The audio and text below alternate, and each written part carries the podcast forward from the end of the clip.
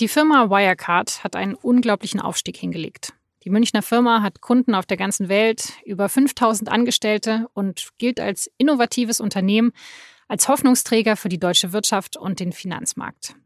Und 2018 wird die Firma sogar in den DAX aufgenommen. Wirecard ersetzt dort die Commerzbank. An dem wichtigen Tag interviewt ein Redakteur des Wirtschaftsmediums Bloomberg den stolzen Vorstandsvorsitzenden Markus Braun. Tell me first, what, what does that mean to you as a, I mean, you're a German company, but you have customers all over the world, and now you're on the DAX. What, what does that mean to you?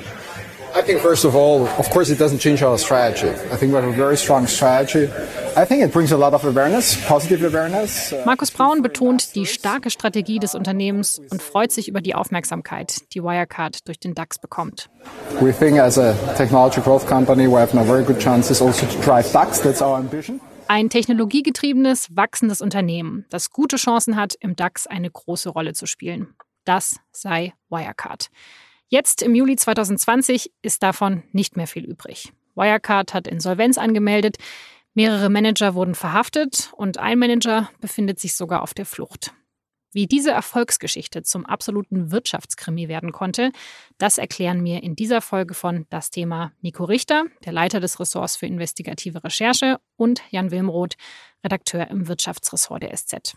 Wir sprechen über Manager mit Kontakten zum Geheimdienst, wieso die Behörden in dem Fall Wirecard versagt haben und wir reden über die fehlenden 1,9 Milliarden, wegen denen wohl die ganze Sache am Ende aufgeflogen ist. Ich bin Laura Terberl, ich freue mich sehr, dass Sie zuhören und gleich geht's los. Hallo liebe Hörer von Das Thema, mein Name ist Thomas Hahn, ich bin der Japan- und Südkorea-Korrespondent der Süddeutschen Zeitung in Tokio.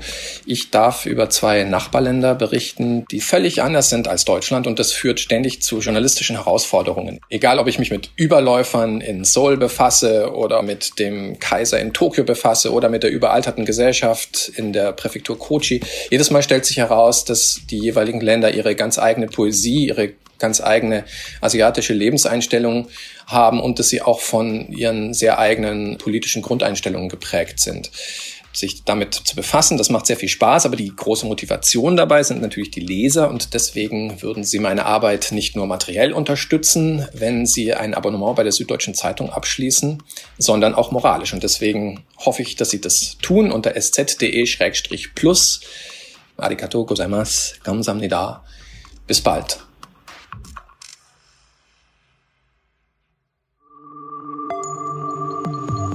Das Thema. Der Podcast der Süddeutschen Zeitung.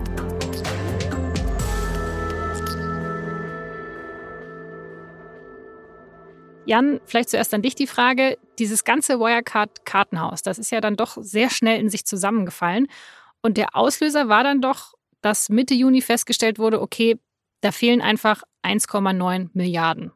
So ist es. Das ist die Nachricht gewesen, die sich dann ähm, sehr schnell um den Globus verbreitet hat. Wirecard musste da eine Börsenmitteilung verschicken, eine Pflichtmitteilung verschicken, in der drin stand, die Existenz dieses Guthabens, das angeblich auf Konten bei asiatischen Banken hinterlegt war, also Barmittel in der Wirecard-Bilanz, sei nicht zweifelsfrei feststellbar gewesen. Also der Wirtschaftsprüfer hat äh, die Bilanz nicht unterschrieben, weil er eben Zweifel hatte daran, dass es diese 1,9 Milliarden Euro, die da angeblich vorhanden waren, überhaupt gab. Und danach haben sich ja die Ereignisse ziemlich überschlagen. Was ist denn dann nach und nach passiert? Also wie kam das denn nach und nach dann alles raus? Also es gab dann erstmal ein total skurriles Video, in dem sich dann der Vorstand von Wirecard aufgebaut hatte in der Nacht zum 19. oder, oder am späten Abend des 18. Juni. Laut EY gibt es Hinweise darauf, dass den Wirtschaftsprüfern von einem Treuhänder oder aus Da war einer der Vorstände, der heute Hauptverdächtiger ist äh, und, und auf der Flucht, schon nicht mehr dabei. Und dann sagte der ehemalige Konzernchef Markus Braun, der jetzt auch einer der Hauptbeschuldigten ist, es kann derzeit nicht ausgeschlossen werden, dass die Wirecard AG in einem Betrugsfall erheblichen Ausmaßes zum Geschädigten geworden ist. Vielen Dank. Das ist äh, auf jeden Fall jetzt ein Dokument der Zeitgeschichte, ja. Und von da aus dauerte es dann ein paar Tage, ähm, bis dann in der Nacht zum Montag offensichtlich war, da war dann auch der Markus Braun nicht mehr Vorstandschef, dass äh, es diese 1,9 Milliarden Euro höchstwahrscheinlich nie gegeben hat. Und äh, dann dauerte es auch schon nicht mehr so lange bis zum Haftbefehl für Markus Braun, der jetzt gegen Kaution auf freiem Fuß ist. Naja, und jetzt äh, hat es zwei Wochen gedauert äh, und die Ermittler sprechen von einem gigantischen Betrugsverdacht, von Manipulationen, die Jahre zurückreichen sollen. Und die Zahl an Delikten, die da vermutet werden, die Liste wird jeden Tag länger. Und äh, man muss davon ausgehen, äh, dass da jahrelang ein Konzern ein riesengroßes Lügengebäude errichtet hat und alle getäuscht hat. Und ähm, ja, wir sind ganz gespannt, was das noch alles nach oben spült. Ja, also ich auch, ehrlich gesagt. Also es gibt einmal den Ex-Chef Markus Braun von Wirecard und dann gibt es noch den Ex-Vorstand Jan Masalek. Nico, kannst du mir vielleicht mal erklären, wer ist das genau und was wissen wir über diesen Ex-Vorstand von Wirecard? Jan Masalek ist äh, eine sehr interessante Figur in diesem ganzen Krimi. Er galt immer als der Ziehsohn von Markus Braun. Er kam sehr jung in den Vorstand. Mit 30 war er schon an höchster Stelle bei Wirecard aktiv und er hat sich immer um dieses Asiengeschäft gekümmert, wo Wirecard seine Zukunft und sein großes Wachstum gesehen hat. War also ständig unterwegs in Flugzeugen, hat da mit etlichen Partner- und Tochterfirmen ein Netzwerk aufgebaut, in dem angeblich Wirecards großes, erfolgreiches Geschäftsmodell lag. Äh, jetzt hat man festgestellt, dass dieses ganze Geschäftsmodell in Wahrheit gar nicht richtig existiert hat. Und Masalek ist sozusagen mindestens ein Mitarchitekt dieses Kartenhauses, wenn nicht vielleicht sogar der Hauptarchitekt gewesen. Und wie kann es sein, dass der sich jetzt einfach ins Ausland absetzt und niemand weiß, wo der ist? Masalek ist immer noch jung, er ist jetzt gerade 40 geworden, er ist nicht gebunden durch Familie oder so.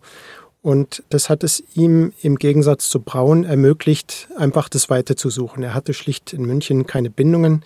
Er ist auch gar nicht deutscher Staatsbürger, sondern Österreicher und hat dann, können wir nur vermuten, tatsächlich vorausgeplant, dass wenn diese Sache eines Tages auffliegt, dass er sich dann einen Fluchtplan zurechtlegt und sich absetzt. Oder er hat, als er gesehen hat, wie groß die Aufregung ist, kurz entschlossen seinen Koffer gepackt und ist verreist. Und wie kann sowas passieren? Naja, in einem, selbst in Corona-Zeiten leben wir immer noch in einer Welt mit offenen Grenzen. Es gibt immer noch Flüge. Es wird vermutet, dass Masalek auch Kontakte hat zu zum Beispiel Geheimdienstleuten, dass es Leute geben könnte, die ihm bei der Flucht helfen. Und so hatte er womöglich sich eine Logistik aufgebaut, der es ihm erlaubt, wenn sein Lügengebäude zusammenbricht, einfach das Weite zu suchen. Und hat man jetzt irgendeine Ahnung, wo er sich gerade aufhält? Also was hieß ja mal, er sei auf den Philippinen. Die Geschichte mit den Philippinen ist für sich schon wieder eine ganz eigene verrückte Story, denn ähm, anfangs hieß es, er sei dort zweifelsfrei angekommen, weil die Einwanderungsbehörden einen Vermerk gemacht haben, dass er am so und so vielten tatsächlich am Flughafen äh, eingereist ist. Später hat sich herausgestellt, das hat die philippinische Regierung inzwischen zugegeben, dass äh, Grenzbeamte geschmiert wurden, um diesen Einreisevermerk zu machen. Das heißt, erstens, er ist nie in die Philippinen eingereist.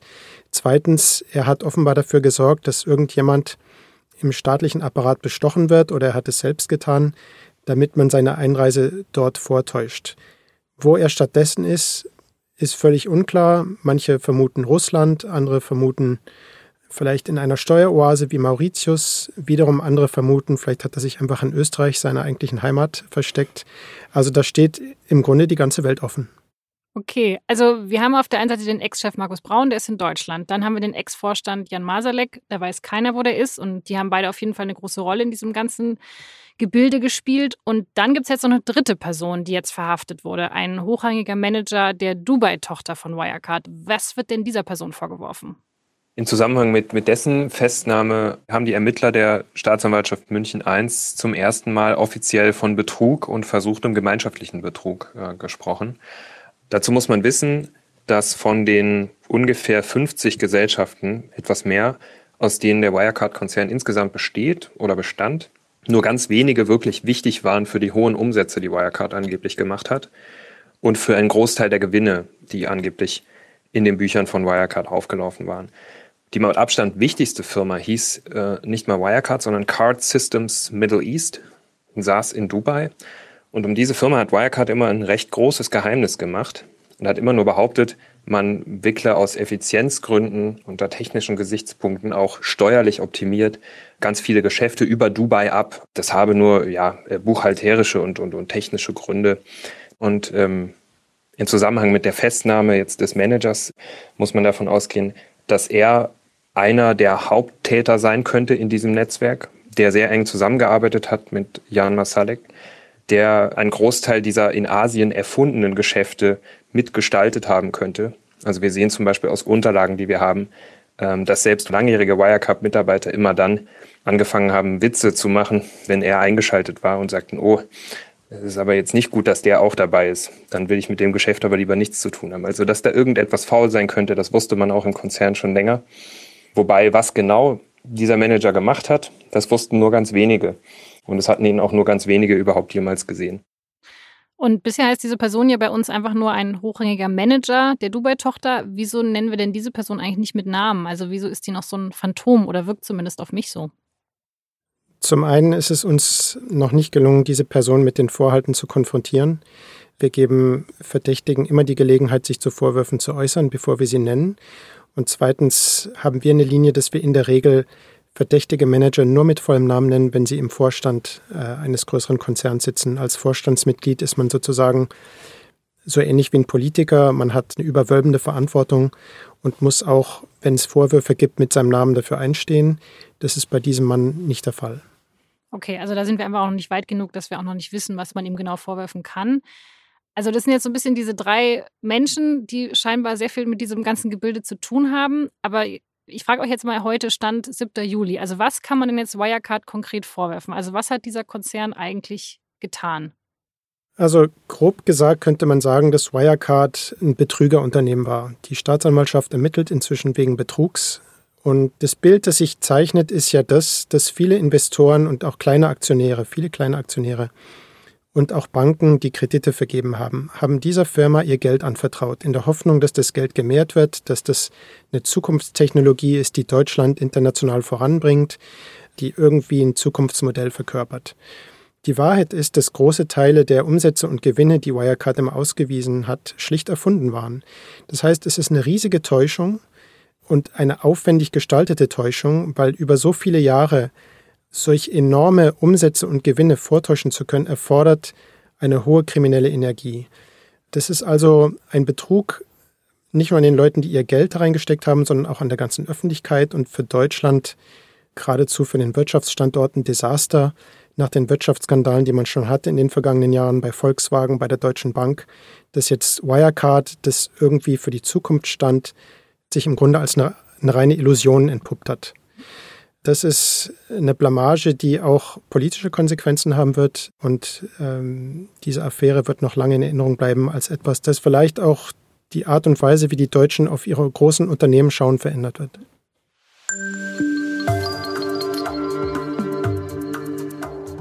Wirecard war ein Hoffnungsträger für die deutsche Wirtschaft. Aber was macht der Konzern eigentlich genau?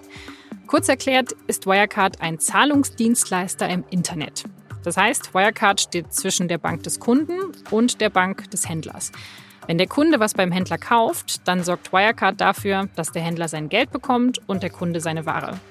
Gleichzeitig übernimmt Wirecard aber auch das Risiko, falls die Ware zum Beispiel nicht geliefert werden kann. Dann kümmert sich Wirecard darum, dass der Kunde sein Geld zurückbekommt. Und dafür, dass Wirecard dieses Risiko übernimmt, bekommt die Firma eine kleine Gebühr. Und damit die Firma im Zweifelsfall auch wirklich das Risiko übernehmen kann, haben Firmen wie Wirecard hohe Geldbeträge auf Konten als Puffer. Auch die vermeintlichen 1,9 Milliarden Euro auf den philippinischen Konten, die waren offiziell als Puffer deklariert, falls man für ausgefallene Zahlungen oder Lieferungen aufkommen muss. So besonders kompliziert ist das Geschäftsmodell also gar nicht. Aber dazu kommt, dass Wirecard zu seinem Kerngeschäft immer mehr Dienstleistungen rund um das bargeldlose Bezahlen aufgebaut hat. Man gibt Kreditkarten heraus oder bietet einen Dienst an, der kontaktloses Bezahlen übers Handy möglich macht. Und das macht es dann schon etwas unübersichtlich. Und mit was von diesen ganzen Angeboten verdient Wirecard eigentlich sein Geld?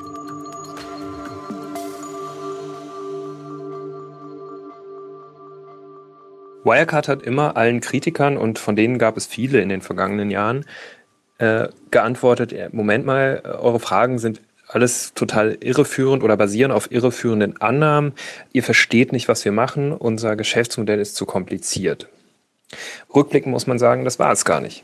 Wirecard ist erstens ein Zahlungsdienstleister. Das ist ein sehr, man sagt, margenschwaches Geschäft. Damit kann man nicht viel verdienen, beziehungsweise nur dann Geld verdienen, wenn man sehr viele Millionen oder Milliarden von Transaktionen, Käufen im Internet abwickelt. Und Wirecard hat jetzt Folgendes gemacht und immer allen erzählt, naja, unser Asiengeschäft wächst ganz besonders stark. Asien ist die Zukunft, da haben die Leute immer mehr Geld, da bestellen die Leute immer mehr im Internet und deswegen gibt es da besonders viel zu verdienen. Und unsere Wachstumsraten äh, speisen sich vor allem aus dem Asiengeschäft. Im Asiengeschäft muss man aber wissen, dass Wirecard in vielen Ländern nicht die nötigen Lizenzen hatte und hat dann immer behauptet, sein Geschäft einfach auszulagern an Drittfirmen. Und es gab drei Drittfirmen, die angeblich im Auftrag von Wirecard Zahlungen abgewickelt haben in aufstrebenden Volkswirtschaften in Asien, unter anderem in den Philippinen, in Indonesien, in Singapur und das alles floss dann zurück in den Konzern. Und die Geschäfte mit diesen Partnerfirmen, die hat Wirecard größtenteils erfunden. Was nicht heißt, dass es da gar kein Geschäft gab. Nur waren das teilweise sehr wahrscheinlich entweder unzulässige, illegale Sachen oder so halblegales im Bereich Glücksspiel und Porno und also sehr viel Zeug, mit dem man eigentlich nicht wirklich was zu tun haben will, dass man dann in solchen Drittfirmen versteckt. Das ist jetzt eine lange Erklärung für ein eigentlich relativ simples Betrugsmodell. Man sagt allen Leuten, man habe Geschäft ausgelagert an Drittfirmen, man weist dann Zahlen aus, die man von außen gar nicht so richtig nachvollziehen kann, die der Wirtschaftsprüfer dann unterschreibt und in Wahrheit ist aber nichts dahinter. Man kann es auch veranschaulichen an der Stelle, wo es am Ende aufgeflogen ist, nämlich diese Guthaben auf den Philippinen. Wirecard hat gesagt, wir haben 1,9 Milliarden Bargeld sozusagen auf den Philippinen liegen. Das klingt erstmal großartig. Es wäre aber auch ganz einfach zu überprüfen, ob das Geld wirklich da ist, nämlich indem man einfach zu der Bank geht und sagt, könnt ihr uns bestätigen, dass dieses Geld hier tatsächlich auf dem Konto liegt. Die Wirtschaftsprüfer haben sich aber jahrelang immer begnügt mit ähm, Erklärungen von örtlichen Treuhändern, die dann wiederum Bankbestätigungen vorgelegt haben, die aber, wie man jetzt weiß, gefälscht waren. Das heißt, man hat einfach hier die Unübersichtlichkeit internationaler Firmenkonstruktionen genutzt. So gesehen ist es tatsächlich im Grunde ein schlichtes Betrugsmodell. Man muss aber auch dazu sagen, und da vielleicht auch wiederum die Wirtschaftsprüfer etwas in Schutz nehmen oder die äh, Investoren, die getäuscht wurden, vor allem, es gibt nichts zum Anfassen. Es gibt keine Autos, die man zählen kann. Es gibt keine Kraftwerke wie bei Siemens. Es gibt einfach nur Umsätze mit digitalen Dienstleistungen. Man hat da einfach nur Listen von Kunden, die angeblich irgendetwas bestellt haben. Und da kann man natürlich irgendwelche Zahlen eintragen, die man am Ende nicht mehr nachvollziehen kann. Also es ist alles ein virtuelles Geschäft und das hat wahrscheinlich auch dazu beigetragen, dass es so lange niemandem aufgefallen ist. Naja, aber ich meine, also, dass sich viele Geschäfte alleine virtuell äh, ähm, abspielen und dass wir vieles übers Internet kaufen oder dass viel im Internet passiert, das ist jetzt ja auch nicht seit gestern so. Also man muss doch schon den Wirtschaftsprüfern von Ernst Young da auch einen Vorwurf machen, dass die einfach nicht darauf eingestellt waren, so ein Geschäft zu überprüfen. EY, wie die Firma heute heißt, ähm, fing noch an, da hieß sie noch Ernst Young, 2009 die Bücher von Wirecard zu überprüfen. Ähm, das waren also jetzt insgesamt zehn Jahre, in denen die Prüfer immer die Bilanz testiert haben. Rückblickend muss man sagen, haben die wahrscheinlich einfach nicht die richtigen Fragen gestellt. Ob sie da auch ihre Pflichten verletzt haben, das wissen wir noch nicht, das, das kann man vermuten, aber es ist auf jeden Fall so, dass man sich auf das Urteil der Wirtschaftsprüfer verlassen hat. Und äh, anscheinend man das aber besser nicht getan hätte. Ja, das ist schon richtig.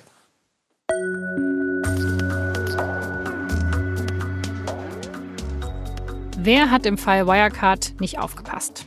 Das ist die große Frage in diesem Wirtschaftskrimi.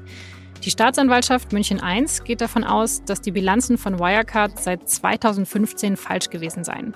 Geprüft haben diese Bilanzen seit 2009 die Firma Ernst Young, die sich mittlerweile nur noch EY, also EY nennt. EY hatte also die ganze Zeit Zugang zur Buchhaltung, aber am Ende haben die Abschlussprüfer immer unterschrieben. Nur eben bei dem letzten Testat für das Geschäftsjahr 2019. Da gab es dann keine Unterschrift mehr, weil die Prüfer Ungereimtheiten entdeckt und nachgeforscht haben. Heute erklärt EY, dass man wohl selbst von Wirecard getäuscht wurde, aber das dann ja aufgedeckt habe. Finanzminister Olaf Scholz hat jetzt angekündigt, dass der Fall Wirecard Konsequenzen haben muss. Wirtschaftsprüfer brauchen wohl strengere Regeln. Er überlegt auch, ob die Firmen häufiger rotieren müssen. Ein solcher Skandal wie bei Wirecard muss ein Weckruf sein, dass wir mehr Aufsicht über und Kontrolle für die Finanzmärkte brauchen, als wir sie heute haben. Das sind wir den Aktionären und Aktionären, den Beschäftigten dieser Unternehmen und insbesondere dem Finanzplatz Deutschland und uns allen als Bürgerinnen und Bürgern schuldig. Mit dieser Aussage bezieht sich Olaf Scholz aber nicht nur auf die Wirtschaftsprüfer, sondern auch auf eine Einrichtung, die seinem Ministerium direkt untersteht, nämlich die BaFin, die Bundesanstalt für Finanzdienstleistungsaufsicht. Die BaFin kontrolliert in Deutschland Versicherungen, den Börsenhandel und Banken. Und sie steht nach dem Wirecard-Skandal besonders in der Kritik. Denn nach den ersten kritischen Veröffentlichungen der Financial Times über Wirecard, das war Anfang 2019, da hat die BaFin erstmal Wetten auf fallende Wirecard-Aktienkurse verboten und sie hat unter anderem sogar die Reporter der Financial Times angezeigt, wegen des Verdachts auf Marktmanipulation. Das Problem dabei ist, und deswegen braucht es jetzt wohl auch eine Reform der BaFin, die BaFin war gar nicht direkt für Wirecard zuständig. Nur die relativ kleine Wirecard Bank untersteht der BaFin. Der Gesamtkonzern mit seinen vielen internationalen Tochterfirmen, der wurde als Technologiekonzern eingestuft. Und deshalb hat die BaFin wegen der zweifelhaften Bilanz von Wirecard nur ein Gutachten in Auftrag gegeben bei der deutschen Prüfstelle für Rechnungslegung. Und erst wenn diese Prüfstelle Unregelmäßigkeiten feststellt, dann führt die BaFin ein eigenes Bilanzkontrollverfahren durch. Offiziell ist Wirecard ein Technologiekonzern und nicht Zahlungsanbieter und auch nicht Bank. Wirecard hat eine Tochter, die ist eine Vollbank, hat also eine ganz normale Banklizenz in Deutschland und die BaFin ist nur für diese Bank zuständig und nicht für den Gesamtkonzern. Und wenn man dann die BaFin fragt, naja, warum habt ihr nicht genauer hingeschaut? Dann sagt die BaFin, bei Zweifeln an einer Bilanz sind wir nicht zuständig für diesen Technologiekonzern. Da haben wir die Deutsche Prüfstelle für Rechnungslegung in Berlin informiert und beauftragt mit einer Sonderprüfung im Februar 2019. Und diese Sonderprüfung ist bis heute nicht fertig. Und ähm, diese Prüfstelle für Rechnungslegung, die darf nicht viel. Die hat einen Mitarbeiter damit beauftragt, da genauer hinzuschauen. Im Wesentlichen verschicken die Fragebögen. Und ähm, die BaFin steht auf dem Standpunkt, dass sie ähm, leider nicht zuständig war und deswegen auch gar nicht genauer hätte hinschauen dürfen. Okay, und dann hat der eine Mitarbeiter dann einen Fragebogen an Wirecard geschickt und dann ist so funktioniert so funktioniert diese DPR. Das ist ein Instrument der Selbstregulierung. Das ist ein privatwirtschaftlich organisierter Verein. Wenn es Zweifel an der ähm, Rechnungslegung in börsennotierten Gesellschaften gibt, dann ruft man diese DPR an und die arbeitet mit Fragebögen, die sie an den Konzern schickt. Und diese Fragebögen beantwortet der Vorstand und nach ähm, eineinhalb oder zwei Jahren in der Regel, das ist zumindest eine übliche Dauer für so eine Prüfung, kommen die dann vielleicht um die Ecke mit irgendeinem Korrekturbedarf an der Bilanz. Aber zu einem Betrugsfall wie Wirecard, dem ist die Stelle garantiert nicht gewachsen, weswegen der Bund jetzt auch sofort den Vertrag mit der DPR gekündigt hat und Olaf Scholz sich beeilt hat, eine BaFin-Reform auf den Weg zu bringen und sagt, äh, sowas soll sich nicht wiederholen und er will jetzt die Zuständigkeit der BaFin für solche Fälle erweitern. Okay, also es soll Reformen geben, das ist natürlich gut, aber glaubt ihr denn, dass die Reformen wirklich was bringen werden? Also kann man wirklich ausschließen, dass so ein Fall wie jetzt bei Wirecard wieder passieren wird? Ich glaube, 100 Prozent verhindern kann man das nicht. Man kann ja auch mit den ganzen Sicherheitsvorkehrungen, die man sonst trifft, keine Terroranschläge verhindern. Das heißt, wenn jemand mit krimineller Energie Bilanzen manipuliert und Investoren täuscht, dann wird es auch in Zukunft möglich sein man sollte, glaube ich, sehr genau hinschauen, wie ernst die Politik jetzt äh, wirklich macht mit der Reform der BaFin. Ähm, das heißt, es muss die Regulierungslücke geschlossen werden, dass ein Zahlungsdienstanbieter wie Wirecard eben einer ist, ähm, darf nicht Technologiekonzern sein. Also Zahlungsdienste, Zahlungsverkehr muss der Finanzaufsicht unterstehen. Ähm, und dann äh, hat der Fall natürlich jetzt gezeigt, dass die Selbstregulierung der Wirtschaft, äh, was Bilanzmanipulation angeht, mit Blick jetzt auf diese deutsche Prüfstelle für Rechnungslegung nicht funktioniert hat und dass diese Untersuchung in die Hand des Staates gehört und dass bei Zweifeln an einem Konzern, zumal so einem großen Konzern, man darf nicht vergessen, Wirecard ist immer noch im DAX notiert. Das ist einer der 30 größten börsennotierten Konzerne Deutschlands. Da muss es irgendeine staatliche Stelle geben, die die nötigen Ressourcen hat, um äh, Manipulationsvorwürfen auch nachzugehen. Ich kann jedenfalls alle Bürgerinnen und Bürger verstehen, die hier ein schlechtes Gefühl haben, schon nach der Finanzkrise, äh, die ja auch eine große Vertrauenskrise zwischen Staat und Bürgern ausgelöst hat, hieß es ja, es wird jetzt alles besser überwacht und besser kontrolliert und Jetzt ist Wirecard keine klassische Bank und was bei Wirecard passiert ist, ist anders als das, was in der Finanzkrise passiert ist. Aber als jemand, der das Gefühl hat, dass sich die Wirtschaft oft zu große Freiheiten nimmt und der Staat hinterherläuft, ist das eigentlich ein Beispiel, das diese These jedenfalls stützt.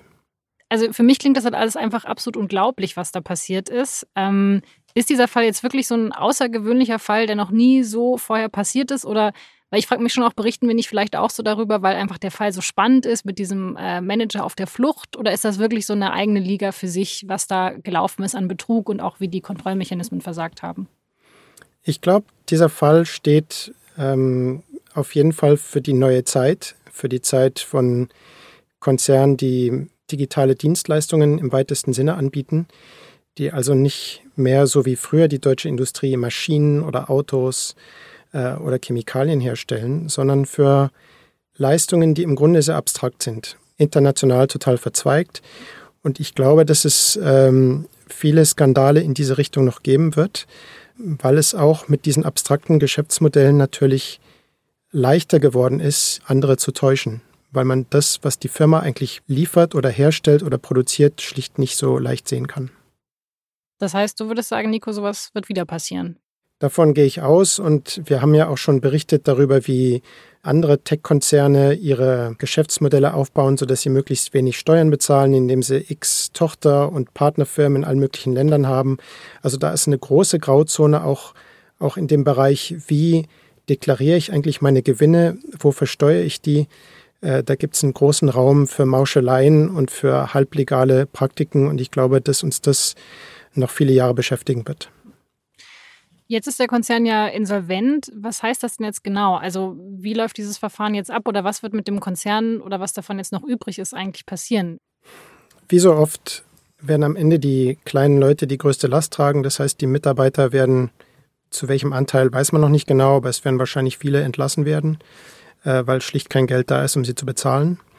Und die kleinen Aktionäre, und man kennt, wenn man sich umhört, etliche Leute, die gesagt haben, ach, Wirecard, das verspricht ja ganz zukunftsträchtig zu sein. Ich investiere mal 1000 oder 10.000 oder 20.000 Euro, kaufe mir da Aktien. Geld, das die Leute eigentlich für ihre Altersvorsorge eingeplant hatten. Das ist mit großer Wahrscheinlichkeit weg. Man muss sehen, der allergrößte Teil des Wertes ist schlicht vernichtet, weil es auch nie eine Substanz gab, die dem entsprach. Also das heißt, es wird jetzt nicht so sein, dass die Firma aufgesplittet wird, weil es noch irgendwelche Abteilungen gibt, die auch wirklich noch Gewinne machen könnten. Das ist eine Frage, die man, glaube ich, noch nicht beantworten kann. Der Insolvenzverwalter selbst hält sich da auch noch zurück und sortiert jetzt erstmal. Ähm, es gibt einen äh, Geschäftsbereich in den USA, den hat Wirecard selber übernommen. Ähm, Im Prinzip beschränkt sich das auf die Herausgabe von Prepaid-Kreditkarten. Ob man damit in der Form, wie das da aufgestellt ist, Geld verdienen kann, unklar, könnte aber eine andere Firma kaufen. Ähm, es gibt das Gleiche in Großbritannien, Herausgabe von, von so Prepaid-Kreditkarten. Da arbeiten mehrere Banken mit Wirecard zusammen. Das ist also auch ein Geschäft, das tatsächlich existiert. Ähm, ob das gewinnträchtig ist, ob jemand sich dafür interessiert, auch das wird man sehen. Und ansonsten so ein Rumpfgeschäft ausgehend von Deutschland mit der Wirecard Bank, die ähm, als, als Dienstleister auch tätig ist für zahlreiche andere Unternehmen aus dem Finanztechnologiebereich. Da gibt es schon noch werthaltige Teile des Konzerns. Inwieweit man die ähm, dann einzeln verkauft oder eben so eine Art total gesund geschrumpftes Wirecard insgesamt verkauft, das wird sich im Insolvenzverfahren zeigen. Dass es auf jeden Fall werthaltige Teile der Firma gibt, das ist so. Gleichwohl muss man sagen, zumindest anhand von Unterlagen, die wir kennen, hat Wirecard in den vergangenen Jahren, wenn man dieses, diese ganzen Lügen abzieht, dieses ganze Erfundene abzieht, sehr wahrscheinlich Verluste gemacht ähm, insgesamt als Konzern. Und ähm, ja, es werden sich Leute für einige Teile des Konzerns interessieren, aber wie du schon sagst, Nico, also viel Substanz ist da nicht mehr.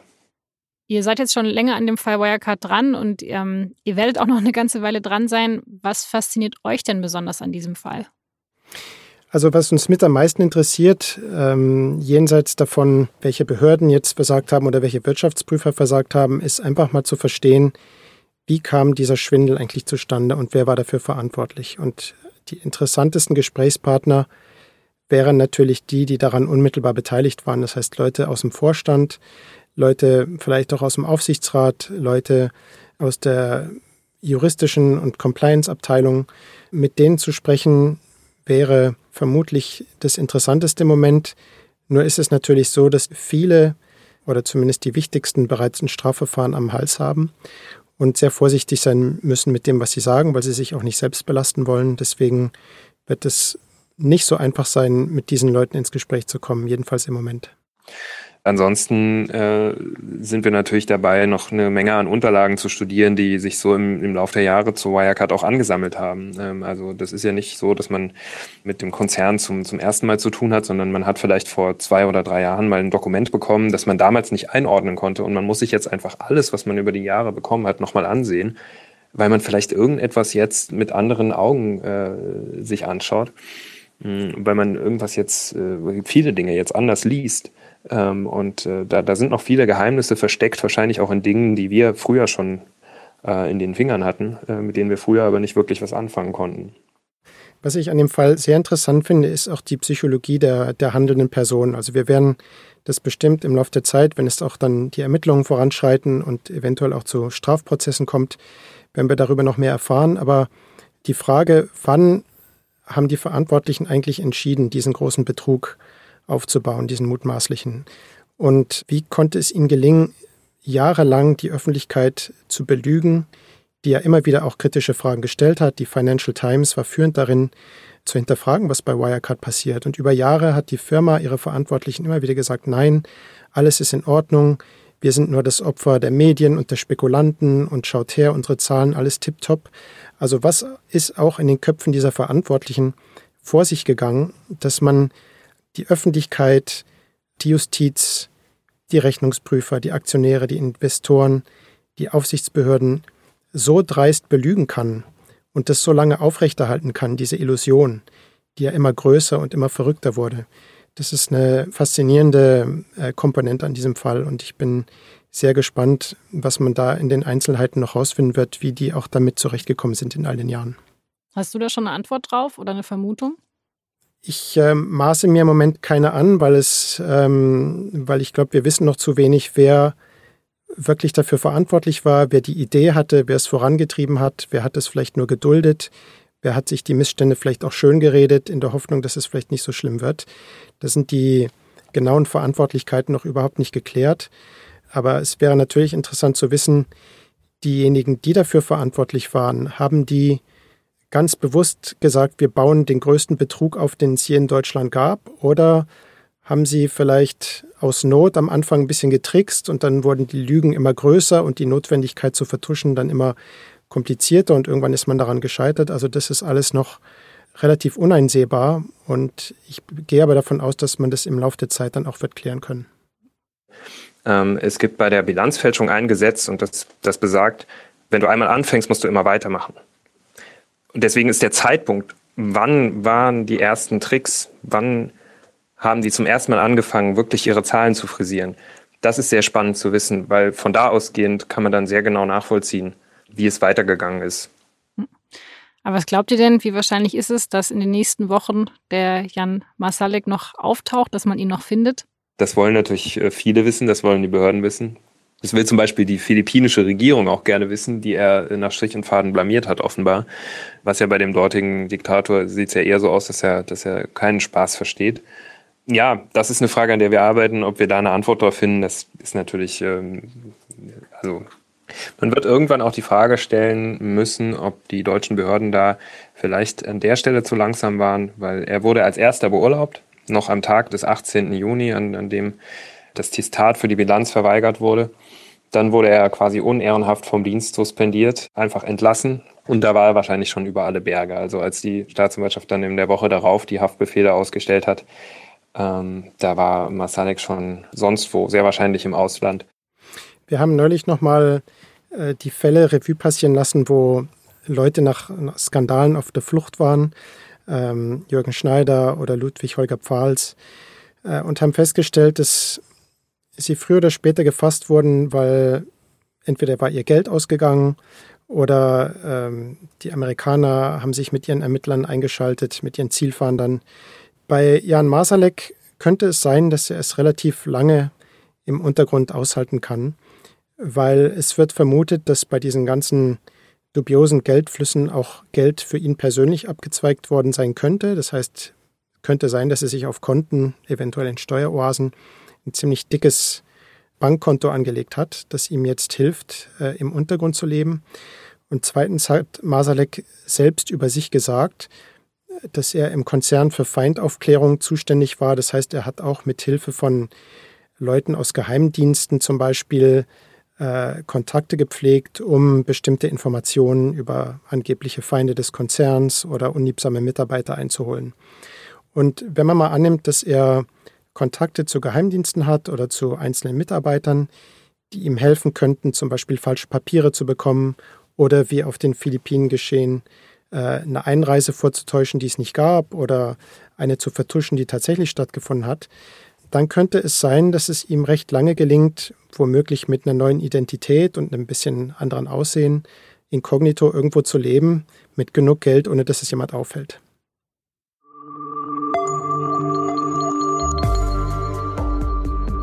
Das war das Thema für diese Woche mit Nikolaus Richter aus dem Investigativressort und Jan Wilmroth aus dem Wirtschaftsressort der Süddeutschen Zeitung. Wir bleiben natürlich weiterhin am Fall Wirecard dran. Alle weiteren Entwicklungen finden Sie in der Süddeutschen Zeitung und auf sz.de. Dieser Podcast wurde produziert von Vincent Vitus Leitgeb und von mir, Laura Terberl. Außerdem an dieser Folge mitgewirkt haben Sophia Fehrenbach und Julia Ongert. Unser Podcast erscheint alle zwei Wochen am Mittwochabend. Alle Infos zu unserem Podcast, wie Sie ihn abonnieren können und wie Sie uns erreichen, finden Sie unter sz.de-podcast. Vielen Dank fürs Zuhören und bis zum nächsten Mal.